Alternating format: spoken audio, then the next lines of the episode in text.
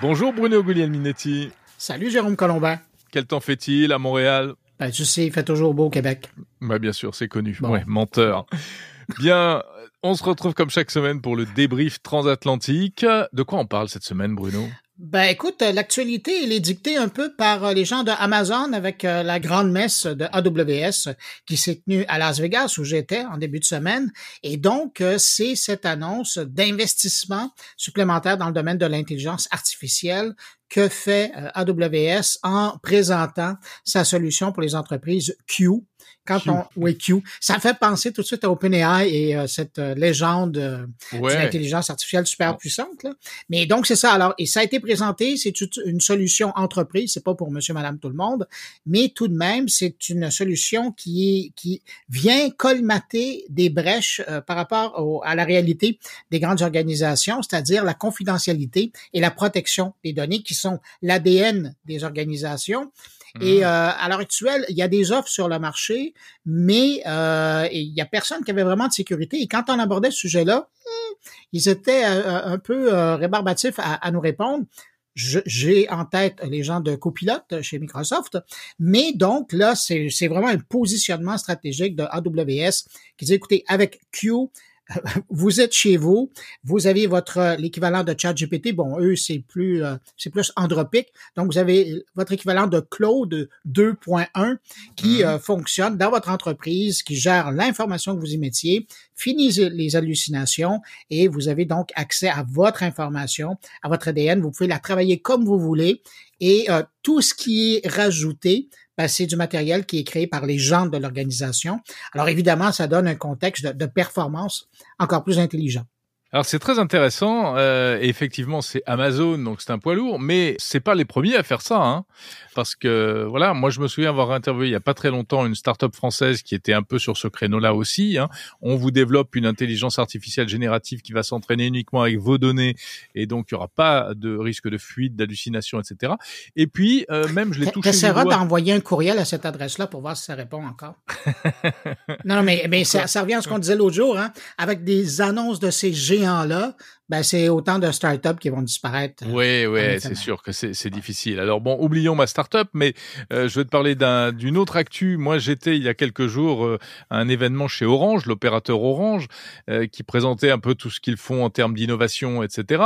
Et ils ont mis au point en interne un outil, un moteur de recherche un peu à la ChatGPT. Et d'ailleurs, ça fonctionne sur la base de ChatGPT via euh, Microsoft pour répondre aux questions techniques que posent euh, les clients. Alors en fait, c'est réservé aux téléconseillers pour faire du support technique plutôt que de fouiller dans des tas de documents pour savoir euh, tiens comment on fait pour mettre une carte eSIM ou bien pour euh, c'est quoi le prix d'une communication téléphonique entre la France et tel pays etc. Eh bien là, il pose la question en langage naturel et la machine répond en langage naturel. C'est donc pas accessible au grand public pour l'instant, mais euh, la problématique est la même, c'est on veut bénéficier de l'intelligence artificielle tout en restant dans le euh, précaré de euh, l'entreprise pour éviter les risques d'hallucination, de fuite de données, etc. Est-ce qu'ils t'ont dit chez Orange si, euh, dans le cadre du centre d'appel, si l'application écoute l'appel pour aller chercher l'information parallèlement à Alors, c'est pas, l'outil dont je te parle, qui s'appelle. Find, hein, qui est, voilà.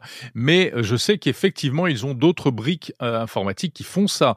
Oui, ça c'est, ils écoutent l'appel et puis il y a même aujourd'hui des outils d'intelligence artificielle qui sont capables de euh, détecter eh bien que quelqu'un est en train d'envoyer des messages par le chat, des messages par mail, des messages par téléphone, ça veut dire qu'il est très énervé et que euh, ça rehausse en fait sa priorité son Mais attente. vrai, hein. ouais. Ben oui, ça rehausse son attente et puis euh, ça donne déjà des éléments de réponse. Attention, euh, lui, il faut lui parler gentiment parce qu'il a l'air, parlez-lui calmement parce qu'il a l'air énervé, etc., etc. Mais, mais, mais mais- c'est fascinant de voir où ils s'en vont là-dedans. Moi, je, je reviens avec euh, Q.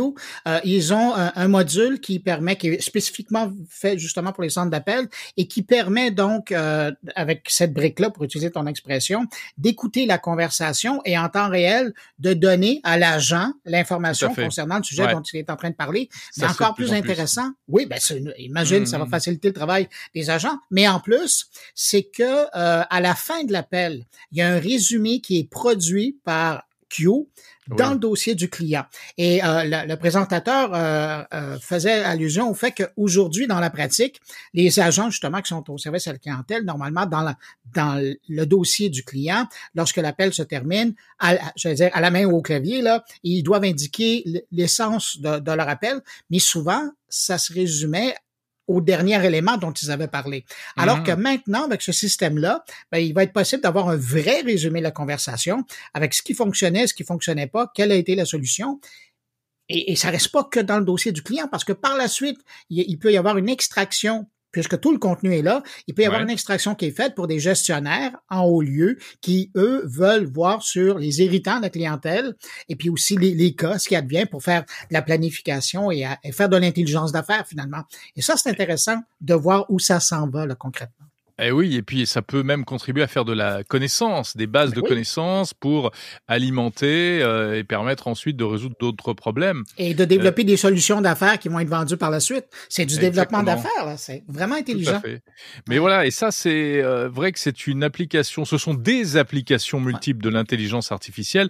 Ce dont on parle au début, c'est l'IA générative, l'analyse des conversations audio ou autres et, la, en faire des synthèses, c'est pas, c'est pas tout à fait les mêmes briques, mais voilà. Et tout ça, eh bien, c'est moins visible que les Chat GPT ou les DALI, mais c'est vrai que c'est en train d'irradier euh, énormément d'entreprises aujourd'hui. Et, d'ailleurs, les entreprises sont comme des folles, si je puis dire, avec euh, avec l'IA. Elles veulent en mettre partout parce que c'est des outils, on s'en rend compte, de plus en plus fantastiques.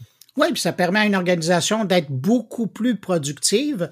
Euh, je pense juste à l'exemple, moi ça ça m'a frappé parce que j'ai ma conjointe qui travaille dans ce domaine-là, mais de permettre aux agents d'avoir cette information au bout de, au bout des doigts, devant les yeux, sans rien faire de recherche.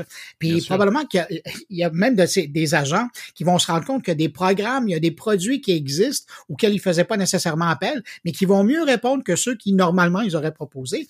Je pense que tout le monde y gagne là-dedans. Peut-être moins la terre parce que ça va prendre encore plus d'énergie.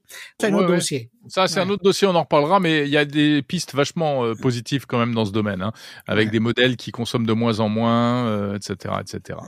Eh, mais Jérôme, on va pas parler euh, que de ça. Hein. De quoi tu parles euh, tout de suite après qu'on soit parlé? Bah écoute, alors moi je reparle un peu d'Orange dans un instant, mais euh, pour d'autres sujets, on parle de fibre optique et de fibre optique du futur qui pourra aller jusqu'à 50 gigabits par seconde. Et puis également une interview de quelqu'un que tu connais, au moins de réputation, qui est l'inventeur du petit lapin Nabastag. Tu te souviens de Nabastag, le petit lapin connecté, voilà. Ah oui, j'en ai vu à la maison.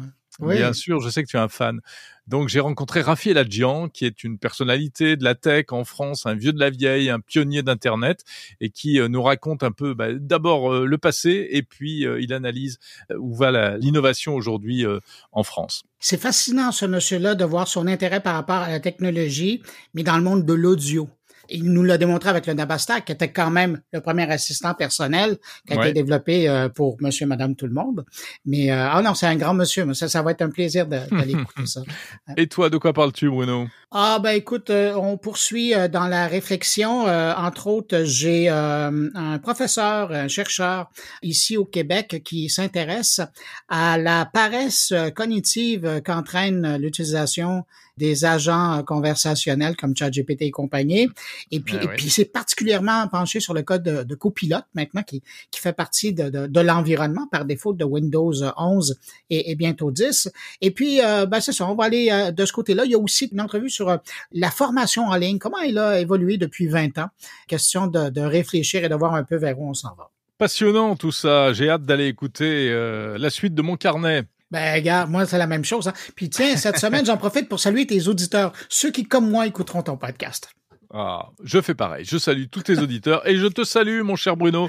Et je te donne rendez-vous la semaine prochaine si tu es d'accord. Salut, bye bye. Ciao.